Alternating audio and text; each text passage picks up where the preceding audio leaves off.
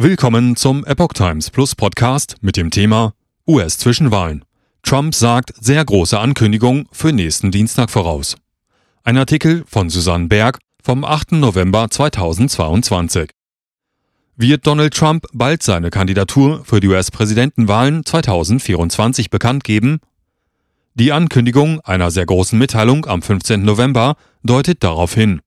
Sollten die Republikaner bei den Zwischenwahlen beide Kammern des Kongresses zurückerobern, wird es schwierig für Biden, seine bisherige Agenda durchzusetzen. Kurz vor den Kongresswahlen in den USA hat Ex-Präsident Donald Trump erneut angedeutet, dass er wieder für das Präsidentenamt kandidieren wird. Die sehr große Ankündigung hat er für Dienstag, den 15. November geplant.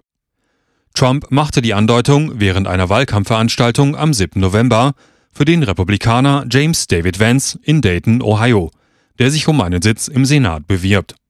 Er bezeichnete die US-Zwischenwahlen als landesrettende Wahl. Vor zwei Jahren waren wir eine große Nation und wir werden wieder eine große Nation sein, sagte Trump. Der erste Schritt, Amerika zu retten, ist der morgige fantastische Sieg der Republikaner, so Trump weiter. Große Ankündigung.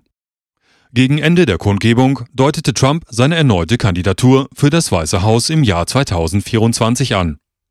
Ich werde am Dienstag, dem 15. November, in Mar-a-Lago in Palm Beach, Florida, eine sehr große Ankündigung machen, sagte Trump, ohne nähere Einzelheiten zu nennen.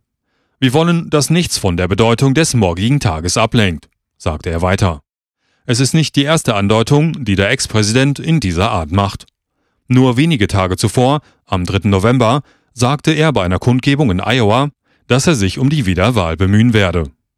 Und jetzt, um unser Land erfolgreich und sicher ruhmreich zu machen, werde ich es sehr, sehr, sehr wahrscheinlich wieder tun, okay? sagte Trump in Iowa. Sehr, sehr, sehr wahrscheinlich.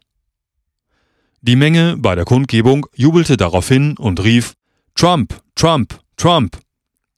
Das ist schön. Nun macht euch bereit. Das ist alles, was ich euch sage. Sehr bald, sagte Trump. Macht euch bereit. Gute Chancen für die Republikaner. Laut den Umfragen haben die Republikaner gute Aussichten, das Repräsentantenhaus zurückzugewinnen, indem alle 435 Mandate neu besetzt werden.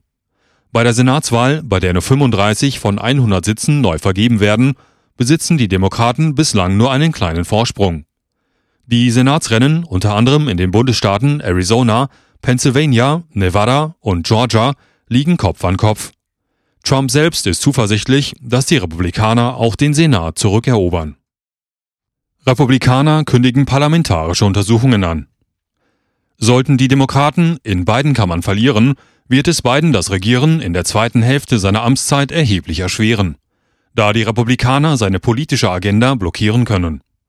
Der Republikaner-Chef im Repräsentantenhaus, Kevin McCarthy, kündigte bereits im Sender CNN an, mit einer republikanischen Mehrheit in der Kammer eine Reihe parlamentarischer Untersuchungen zur Arbeit der Regierung einzuleiten, unter anderem zum chaotischen Abzug aus Afghanistan im August 2021.